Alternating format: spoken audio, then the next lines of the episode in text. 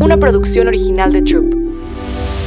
Valientes, valientes, valientes, valientes. Un espacio que te invita a vivir una vida extraordinaria en un mundo lleno de retos a través del poder del amor, la creatividad y el corazón. Bienvenidos a un nuevo capítulo de Valientes Podcast. Yo soy Pavo. Yo soy Pamela Wong.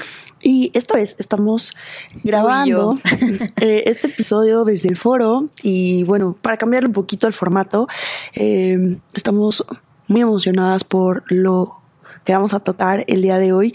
Y es un episodio que nos han pedido muchísimo que compartamos, que tiene que ver con la neta, la historia, eh, el behind the scenes. El behind the scenes, realmente todo, o sea, las decisiones, eh, los sufrimientos, las caídas, las levantadas detrás de, de, construir una marca. De emprender. En México. Así es. Y pues me acompaña mi hermana, que es mi socia, mi compañera, mi amiga, mi tode. Este, pues estamos, estamos ready. Sí, la verdad es que en lugar de hacer un TikTok y ir contando fase a fase, pensamos que era más divertido en este espacio de valientes poder hacer este ejercicio y espero lo disfruten mucho. Justo hace un par de semanas abrí una casita en Instagram preguntándoles qué es lo que quieren saber detrás, o sea, la neta, detrás de construir una marca, de, nuestra vida, etcétera, en México y sobre todo enfocado a, pues, moda. Y. ¿Qué pusiste en la cajita? No, pues ¿Qué quieren, ¿qué quieren saber? Te me preguntas. Había de todo un poco, lo cual me encantaba este, siempre recibir sus preguntas, pero un poco comenzando como el contexto. Eh, eh, que estudié, por qué, si siempre quise ser diseñadora, todo eso. Sí, la verdad es que, mm, ¿cómo podemos empezar?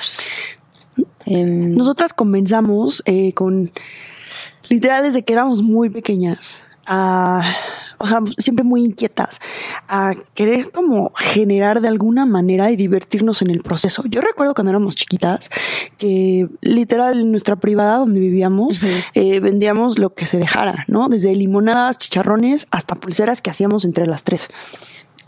Bueno, somos tres hermanas. Exacto. Y recuerdas que era, ¿qué inventamos? ¿Qué hacemos? Yo yo empecé, creo que yo soy la grande, luego Pavo y luego Dani. Y bueno, ¿te acuerdas cuando empezamos con, creo que las pulseras. Sí. Y luego fue de, y las, unos figuritas como de masa de sal. Ay, sí, muy bueno.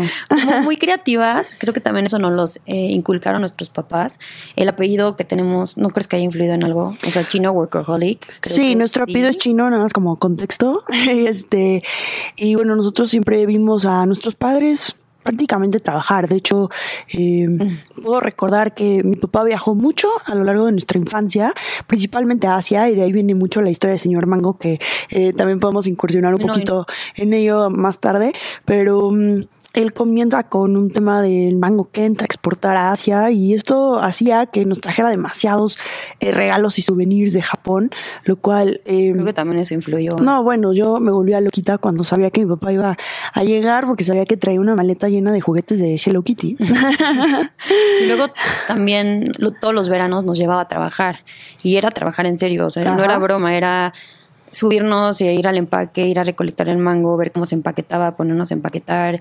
Y pues también como que eso yo creo que ayudó de cierta forma a entender que eran procesos para un producto final. Entonces, bueno, todo esto lo menos. en algo servirá. Yo creo que ahora que tengo hijos todo sirve, porque somos esponjitas, pero me acuerdo que en uno de los episodios tú le preguntaste a Edo Kobayashi qué quería hacer de chiquito. Y ahorita, jugando a ser juez y parte, te pregunto a ti, ¿tú sabías que querías ser diseñadora o qué soñabas?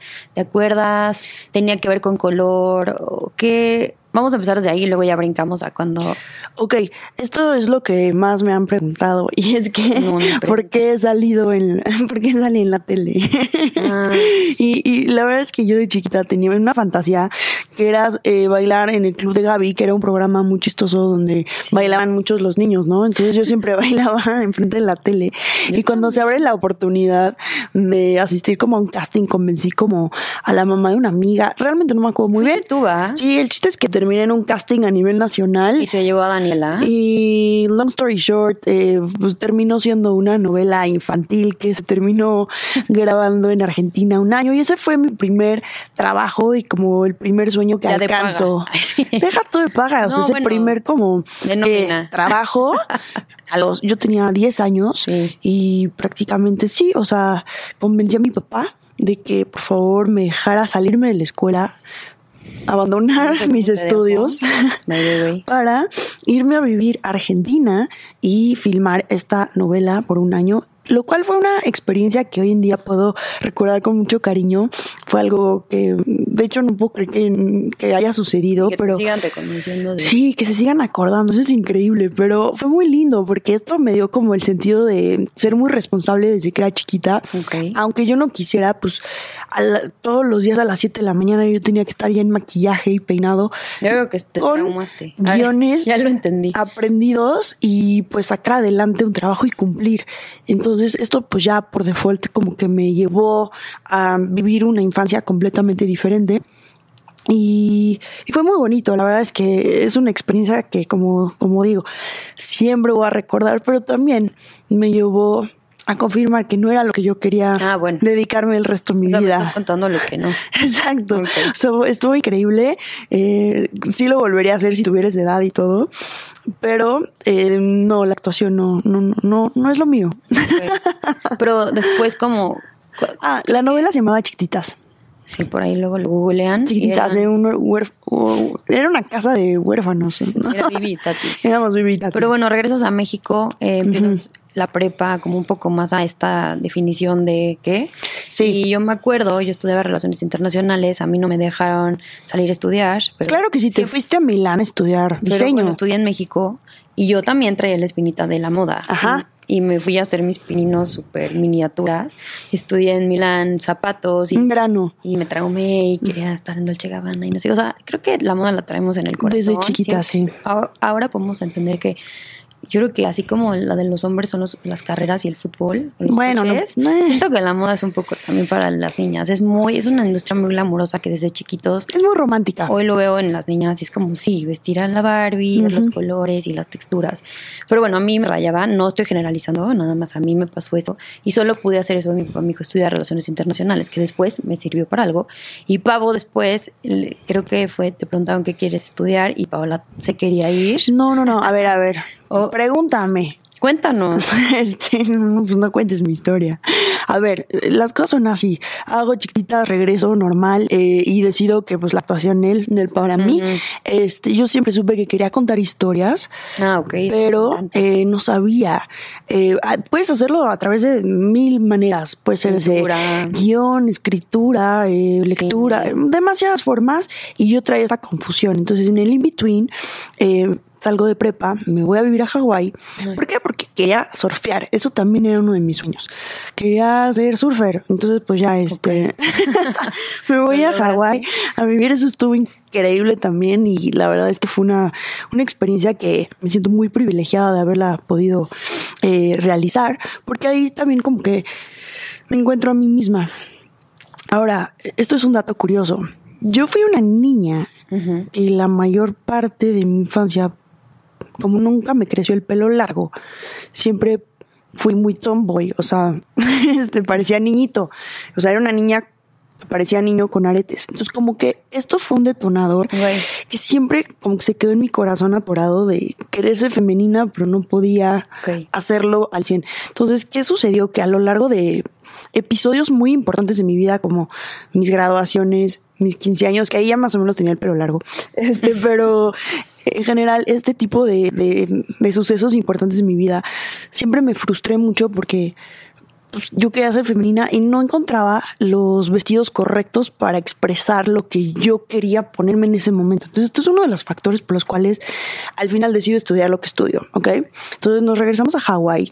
Ahí este, empiezo a tener como contacto con muchas eh, amigas que conocí en el viaje. Eh, en, en su mayoría eran como unas eh, japonesas que tenían boutiques de ropa increíble. Hawái es el epicentro entre Asia y Estados Unidos. Así es. También fue interesante Ajá. la geolocalización en esa edad. Exacto. Entonces, mientras yo andaba en mi patineta, al mismo tiempo me frenaba en las boutiques para ver cuáles eran los new arrivals. Y, y siempre fue algo que llamó mucho mi atención. Eh, viene también, yo creo que por mi mamá. Siempre la vimos arreglarse desde que éramos chiquitas. Ay, Yo siempre le robamos. Exacto, siempre le robamos todos sus tacones, sus accesorios, este. Aretes. de- las tres. Y, y bueno, pues como que lo traemos en la sangre. Entonces, bueno, regresando a Hawái, eh, una japonesita un día llegó y me dijo, ¿y tú por qué no estudias moda? O sea, lo traes. Y fue así como, mm, yo tenía en la cabeza cine. Y dije, pues... ¿Quieres estudiar mm, cine? Yo quería estudiar cine o psicología. Ay, sí, es cierto. Este... Ay, no. ya ven. Y long story short, esta japonesita me dejó pensando bastante. Y a mi regreso, eh, esto es otro dato curioso que también me preguntan mucho. Yo quería estudiar en, en- en el extranjero, porque en moda hace 15, 20 años, No la carrera per se no existía. O sea, lo más que existía era diseño textil En Ibero. en Ibero, no diseñó en moda. Entonces a mí me daba mucho miedo pues, irme por una carrera que era súper newbie en México. Entonces yo llegué con mi papá, le dije, papá, por favor, dame chance. En ese entonces, eh, mi novio, el amor de mi vida, también estudiaba en el extranjero y yo quería vivir este sueño también. Mi papá me dijo, Nel, vas a estudiar aquí en, en México y algún día me lo vas a agradecer porque vas a entender muchas cosas. Y le "Pa- agradeces hoy. Espérate, no te adelantes al, al final, pero no. justo me, me pues me tomé el reto porque nuevamente decidí hacer examen a una universidad que prácticamente tenía tres años de vida, o sea, muy joven la universidad, se llama Centro. Hoy en día ya está, pues ya es otra cosa, eh, pero aplico a cine y el director de carrera me dice, no, tú no tienes madera de cine, tú te tienes que, ¿por qué no haces el examen para moda? Este, entrevístate con el con el director y el director de moda cuando voy con él me dice no tú tampoco tienes que este madera de diseñadora. ¿qué crees? vas a tener que comprobar o demostrar que, que perteneces o que puedes Traes. ajá o que traes este esta onda del diseño.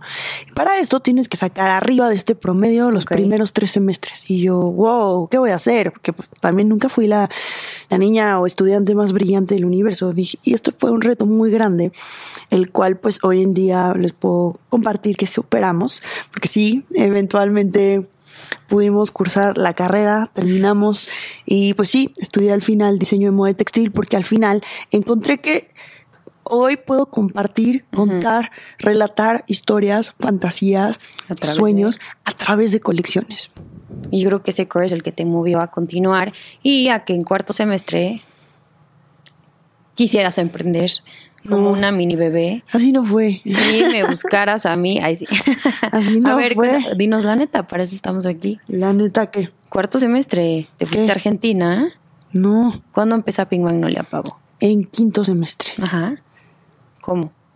Pues se presentó la oportunidad porque recuerdo que ya yo traía mucha como inquietud de empezar a hacer mis propios diseños o lo que traía en la cabeza.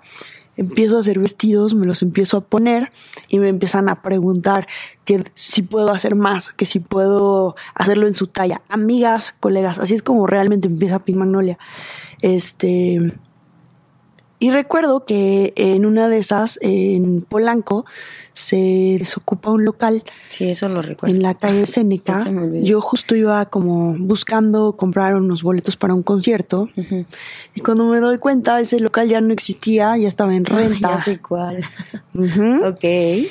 Y pregunté en cuánto está, no sé qué, bla, bla, bla. Mm, Y se me hizo muy fácil Sí, pues sí. pensar que ahí podía vender mis diseños. ¿Por qué? Porque estaba accesible en ese entonces. ¿Por qué? Porque hace 15 años, cuando tú te querías poner un vestido padre para ir a, lo- a donde tú quieras, tenías que ir o a Zara o al Palacio o irte de shopping a Estados Unidos, lo Sí. cual a mí eso me parecía frustrante. Eso nos tocó de industria. Exacto. O te tenías que ir con los diseñadores súper acá, súper mega caros. Tipo, ya sabes, no, no voy a decir nombres para que nadie Bueno, se eso indigne. existía. Exacto, y dije, no, creo que es momento de empezar a, a vender a un precio justo, real, accesible, Y con propuesta diferente. con una propuesta distinta, y ahí es donde empieza Pink Magnolia. Sí, es cierto. Tú estabas trabajando para una empresa privada, privada, o sea, ni me eso sí me pelabas, creo ¿no? que ni nos llevábamos. Este, No, la porque la verdad no. éramos muy diferentes, o sea, yo estaba en un- Somos. sí, somos muy distintas, pero yo estaba en un vibe de conciertos, de la universidad y tal, y tú estabas en el antro. Trabajando. Trabajando. Estoy trabajando. Y Pavo me marca y me dice que quiere hacer este proyecto. Y de hecho, ¿te acuerdas que mi papá te dijo que hicieras un business plan? Sí, me dijo, lo que tú quieras, pero tráeme un business plan. Y me acuerdo que dije, ¿qué es eso? Sí, eso siempre. Y me metí a Google y dije que es un business plan y a partir de ahí literal como que lo empezamos a, a bajar, pero tú nuevamente estabas trabajando y ni por acá. O sea, No. realmente nada de esto no. estuvo planeado. No, era meant to be. Y luego. ¿qué más pasó? A ver, haznos un Sucede resumen. que ya empieza todo muy cool, etcétera, y yo aplico para irme a Argentina. Argentina porque siempre se me quedó como pues este gusanito de querer estudiar en el extranjero. Eh, sí, intenté, hice varios veranos en el FIT en Nueva York, pero yo quería contigo. ajá, tener esta experiencia fuera de, del país. Y ya me acordé que rentaste local y te fuiste. Espérame, ¿por qué te adelantas? Porque vas muy... Entonces, eh, ya se me fue, ¿ya ves?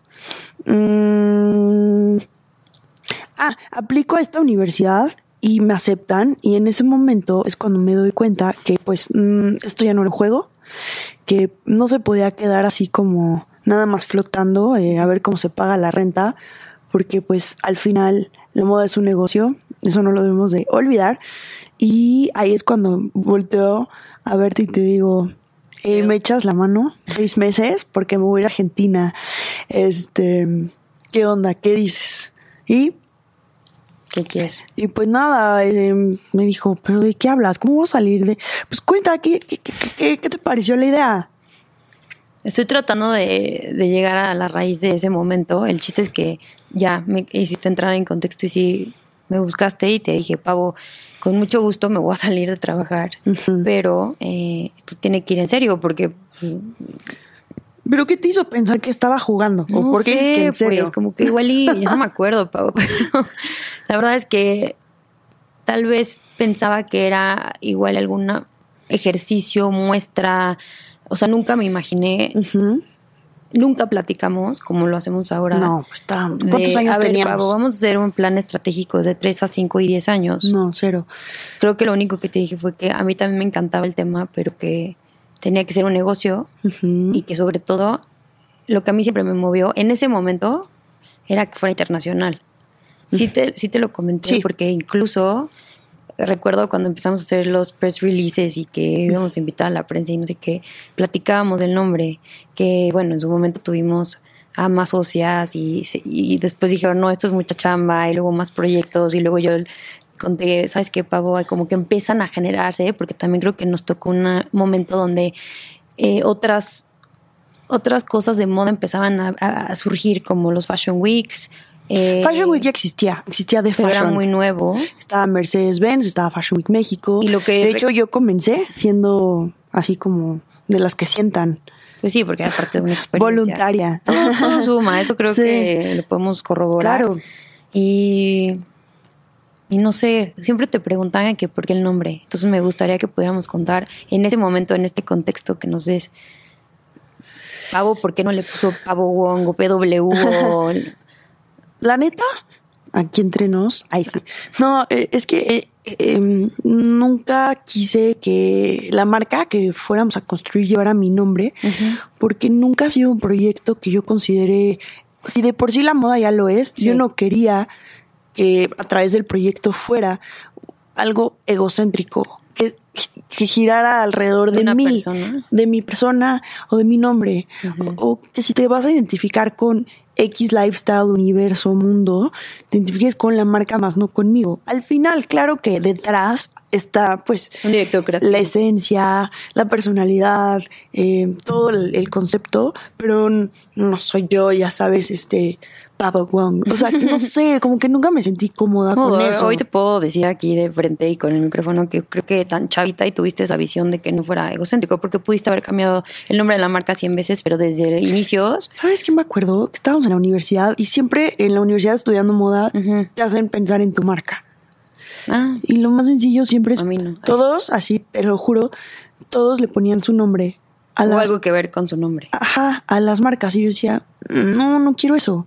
Ok. Justo quiero algo que puedan recordar, una, el nombre, que puedan pronunciar en cualquier parte del mundo está muy padre. y tres, que tenga un significado. Entonces, ahora vamos a la parte del significado. Sí. ¿Por qué Pink Magnolia? Eh, está- eres, ¿Estás obsesionada con el rosa? No. De hecho, mi color favorito es el morado. ¿Neta? By the way, sí, amo el rosa, pero mi color es ¿Cogiste el morado. es morado? Sí, amo. Pero bueno, le pongo pink porque al final es un color que pues, también me gusta mucho. Sí. Y este. Y de hecho al principio se iba a llamar Rosa Magnolia. No sé si te acuerdas. Sí. Pero pues como que un No ruso no puede decir Rosa. Rosa, Rosa. Rosa Magnolia. Dijimos, no, Pink Magnolia. Y ahora, ¿por qué Magnolia? La Magnolia tiene demasiadas connotaciones personales en nuestras vidas. Eso sí. Yo puedo contar una si quieres tú otra, pero una de ellas, a mí la que más me gusta compartir es que el árbol de, de la magnolia Flor. rosa es un árbol muy especial que cuando yo lo encuentro, que solamente se da una vez al año, cuando yo lo encuentro, cada vez que yo veo un árbol de magnolias rosas, es una emoción y un sentimiento muy bello, es como muy especial, porque una no es común y dos es hermoso y tres como que me da esperanza. Entonces, no sé, eh, de hecho han habido algunas ciudades donde lo, lo hemos visto, París, Nueva York, eh, en Los mí me Ángeles. tocó ir a China, pero eso ya fue muchos años después, y encontrar el origen en la magnolia con, con raíces asiáticas. Y dije, es que como que hasta parecía meant to be. Y luego creo que también en algún momento por donde en las calles donde vivíamos, Sí. una se llamaba Magnolia. Sí. Y pasábamos por ahí diario saliendo de la Diario. escuela. Tal vez eso se te quedó en el cerebro. También. Pero como, o sea, sí, está, sí fuiste congruente entre lo que veías con tus inspiraciones hasta en el nombre de la marca, ¿no? Sí, y hoy en día Qué si me preguntas, ¿le cambiarías el nombre? Sí. Ah. ¿Ah, va? No, no es cierto. PM. No, pues ya, o sea, son como cosas que se tatúan de por vida. Y pues ya hoy en día llevamos este 13 años y no lo puedo creer. Sí. O Yo sea, de siento que verdad, llevamos más, empezamos, bueno, yo tenía 21 años. ¿neta? Ujú. Y yo, No sé, pues 24. me ah, ya, ya dijimos. X, no pasa nada. Ahí Sí, sí, hacen las, sí hacen las matemáticas. Pero bueno, eh, un poco lo que ya como saltando al contexto actual. Exacto. Es como, bueno, ya 13 años después. Es muy fuerte porque obviamente hemos visto crecer, hemos visto morir, hemos visto brotar muchas marcas, muchísimo talento. eh, Cambiar en México. industria, Em, eh, nos tocado personajes. Sí, tocar demasiadas puertas que nos las cierren en la cara, obviamente. y eso es parte de, ¿no? Y Si no todo ha sido miel sobre Por hojuelas. supuesto que no. Em, ¿Qué te gustaría? Como compartir alguna anécdota que te haya hecho aprender mucho, que te haya dolido, o mejor la parte bonita, inspiracional. Es que no, creo que tengo una responsabilidad como diseñadora mexicana. Ok. de sí esta parte romántica que es hermosa que es pues la parte de diseñar de dibujar de la inspiración la investigación toda esta parte que es hermosa.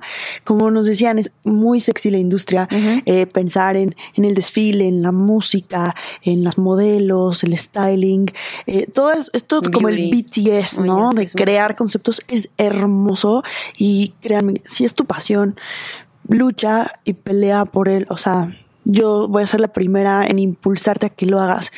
Pero por otro lado, no perdamos de vista que eh, hoy en día, 13 años después, aún no podemos decir, ya, ya estamos del otro lado. No. Al contrario, todos los días, no hay un día que no sea un reto. Así es. ¿Por qué? Porque las cosas cambian todos los días. Y obviamente nosotros empezamos a ver cuando neta no había, bueno, solo había Facebook, pero no había todo lo que existe el día de hoy, que desde TikTok, los podcasts, este, Instagram, Instagram, eh, no digitales. De hecho, yo te- les puedo presumir que ¿Qué? fuimos de las primeras marcas en tener página de internet. Sí, ¿Te acuerdas? sí.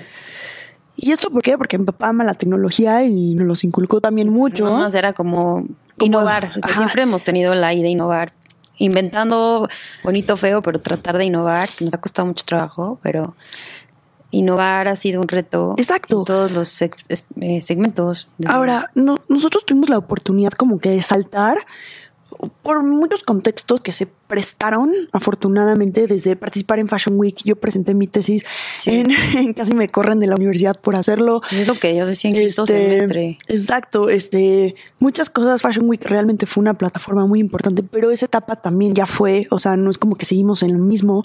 Eh, presentar dos colecciones al año, hacer trade shows, hacer pop-up stores en, en, en, el extranjero con Pro México. Hoy Pro México ya no existe. Este, no sé, nosotros, eh, me acuerdo cuando empezábamos, este, Aldo Rendón era el que sacaba, ya sabes, este, publicaciones en print. Hoy el print ya casi no existe. Los medios de revistas ya no tienen el mismo rol que tenían antes. Hoy es mucho más social, pero lo social es más de influencers. Y justo lo que platicaba con una amiga que ha sido una compañera eh, a lo largo de, esta historia, ella es súper, o sea, también amante de la moda, me decía, es que hoy ya no basta nada más con construir marca diseñar dos colecciones al año y vender y ya está, sino que ahora con todo lo que es el marketing digital, hasta te terminas convirtiendo tú mismo en un creador de contenido a fuerza, en donde nadie, a mí en la universidad nadie me enseñó a hacer un TikTok o editar un video, o sea, todo pues está reloaded, revolucionado. Y como el, otro día hablábamos con Sara Galindo, ¿qué nos espera? ¿Nos va a tocar verlo? Creo que, eh, y la neta, esto lo subrayaría, no hay que perder de vista toda la parte romántica, pero siempre, aunque lo tratemos y lo tatuemos en un espejo y en nuestras oficinas y pasan los años y lo seguimos recordando, la moda es un negocio. Sí. O sea, y todos los emprendimientos igual, desde un café, un restaurante, una panadería, son negocios. Entonces también yo creo que hoy también es muy importante y te pregunto, ¿Te enseñaron en la carrera el tema financiero administrativo? No. Cero, así. Y creo que hay que hacer un, un, énfasis en, así como platicamos con Sara acerca de los apoyos gubernamentales y tal, cualquier negocio que hoy he visto que lleve más de 10 a 15 años y que no haya fracasado, tiene un respaldo financiero administrativo importante. Entonces, eh, nosotros para las nuevas generaciones tenemos ahorita la responsabilidad de aquí en adelante tratar de construir un poco más sólido con todo lo que pongamos en nuestras manos, pero si ya traes como esa mentalidad, es totalmente otro rollo, ¿no? Justo hoy. Nos hemos dado mil guamazos por eso. Uf, sí. Y nuestros colegas, yo creo que también. Pero justo hoy tuvimos una junta muy fuerte, por cierto, que también creo que hay que curtir cierto pellejo para aguantar también las verdades, las netas, en donde nos dijeron, estadísticamente la mayoría de los negocios va, ¿no? Y es como, ay, o sea, qué no es mala onda, simplemente de 10 sobreviven dos. Máximo. Esa es una. Dos, it's not just about the product. Porque el producto puede ser muy bonis, el producto puede estar precioso, el producto puede ser top, pero. Digo, esto ¿Qué onda? No sé si venga al caso, muy pero fuerte. que vimos la de Air y yo me traumé. Y... Please vean esa peli. Está buenísima. Y, y, ver un poco que hace no sé cuántos años el poder no había Instagram, como decimos, pero el hecho de que eh, un zapato es solo un zapato hasta que alguien se lo pone, creo que no tiene mayor, o sea, eso fue hace muchísimos años y ahora es sigue siendo real. Y lo mismo con las joyas, con las prendas, con y más en una era de tanta como influenciabilidad. Bueno, pero ahí hay mucho marketing. Sí, ya estás enfocando en marketing. Aquí la señorita Pamela Wong, la neta, ama el marketing y el sí, Y, los new business Así que cuando me pregunten qué hago yo en Pink, Marketing. no es marketing nada más, ¿eh? New Business Development. Es inventar. Cosas. A mí no me gusta decir realidad. Eh, es que no se trata nada más de inventar, se trata de ejecutar. También, pero ejecutar es otro boleto. No, ¿qué otro y hay boleto? Gente, así hay como personalidades dominantes y pacientes. Hay, hay personalidades de, de proponer y hay personalidades de ejecutar. Y mm. también eso es un reto en una marca y en cualquier empresa el poder armar un equipo donde hayan todos los elementos y que todos logren los objetivos. Ese es otro tema, el recurso humano. Yo creo que eso lo podemos dejar para otro episodio. Por favor. Porque, eh, híjole, yo sí creo que ese es otro de los talones de Aquiles. Talón de Aquiles de muchas de las empresas y de... De, creativas. Creativas y de cualquier negocio. ¿En México crees o en el mundo? Yo creo que Latinoamérica. México y Latinoamérica. Vamos luego a averiguar más del tema. Entonces, este, pues sí, o sea, ah, es muy fuerte todo esto, pero sí, o sea, si, si digo todo esto no es como para asustarlos, deprimirlos o decir, no, ya va, sino para estar hacer conciencia de todo esto, como 13 años después lo que a mí me hubiera gustado que me dijeran. Claro. Eh, nuevamente, marcas vemos, marcas se van, marcas salen, marcas bonis, marcas, o sea, como ustedes quieran. Pero también es muy importante preguntarse, o sea, cuál es la intención detrás de todo Sí, esto. Pavo siempre nos dice eso. El señor ¿Te Mago en Pink. ¿Qué? Un poco lo que nos dijeron, que la moda es ego. Ego something. ¿Cómo nos los dijeron? No me acuerdo. Pero. ¿qué Era puro decir? alimentación del ego. Ay, no. Feo. Es que sí puede llegar a ser. Y, y no hay que perder esto, esto de vista, ¿no? Que no se trata de hacer las cosas porque me reconozcan, porque me aplaudan. Claro, tú eres muy bonis si se alcanza, etcétera, ¿no? Pero hazlo porque a ti te hace feliz, a ti te llena, este, a ti te convence y sobre todo porque tienes un propósito detrás. Es encuentra ese propósito que es lo que te va a llevar a salir de la ola, del torbellino, del huracán, porque hay, existe todos los días, y eso sí lo puedo decir. Lo que pasa es que, no me dejarás mentir, pero el día a día te va a presentar muchos retos y si no te apegas al propósito, te lleva a la corriente. Creo que es lo que puedo validar después de esto que estamos platicando, después de las juntas últimamente que hemos tenido. Hay grandes proyectos por venir, grandes retos también. Eh, yo creo que, ¿tú qué dirías? Yo digo un 50% son cosas increíbles, 50% son retos muy heavy diarios. ¿En qué porcentaje dirías tú? Ay, yo, En este barco llamado... yo a veces digo, ¿por qué no trabajé para alguien más y ya? O sea, todo esto se acabaría, pero bueno, no. creo que hay, hay ciertas eh, satisfacciones del otro lado de la charola, o sea, no todo es sufrir.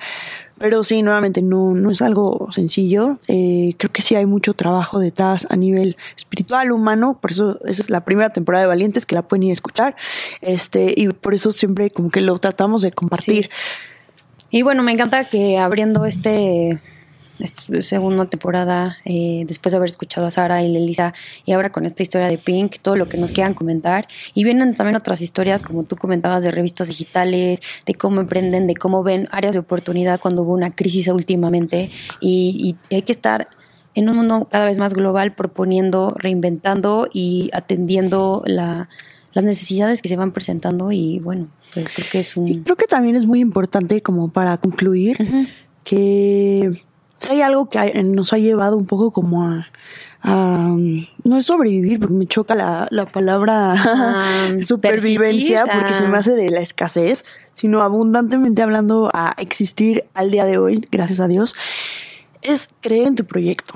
O sea si tú no crees en lo que estás haciendo nadie más lo va a hacer. Cree tú por ti eh, sé fiel a ese estilo a tu estilo, a, a tu idea y, y ten la humildad de, de escuchar para ser mejor todos los días.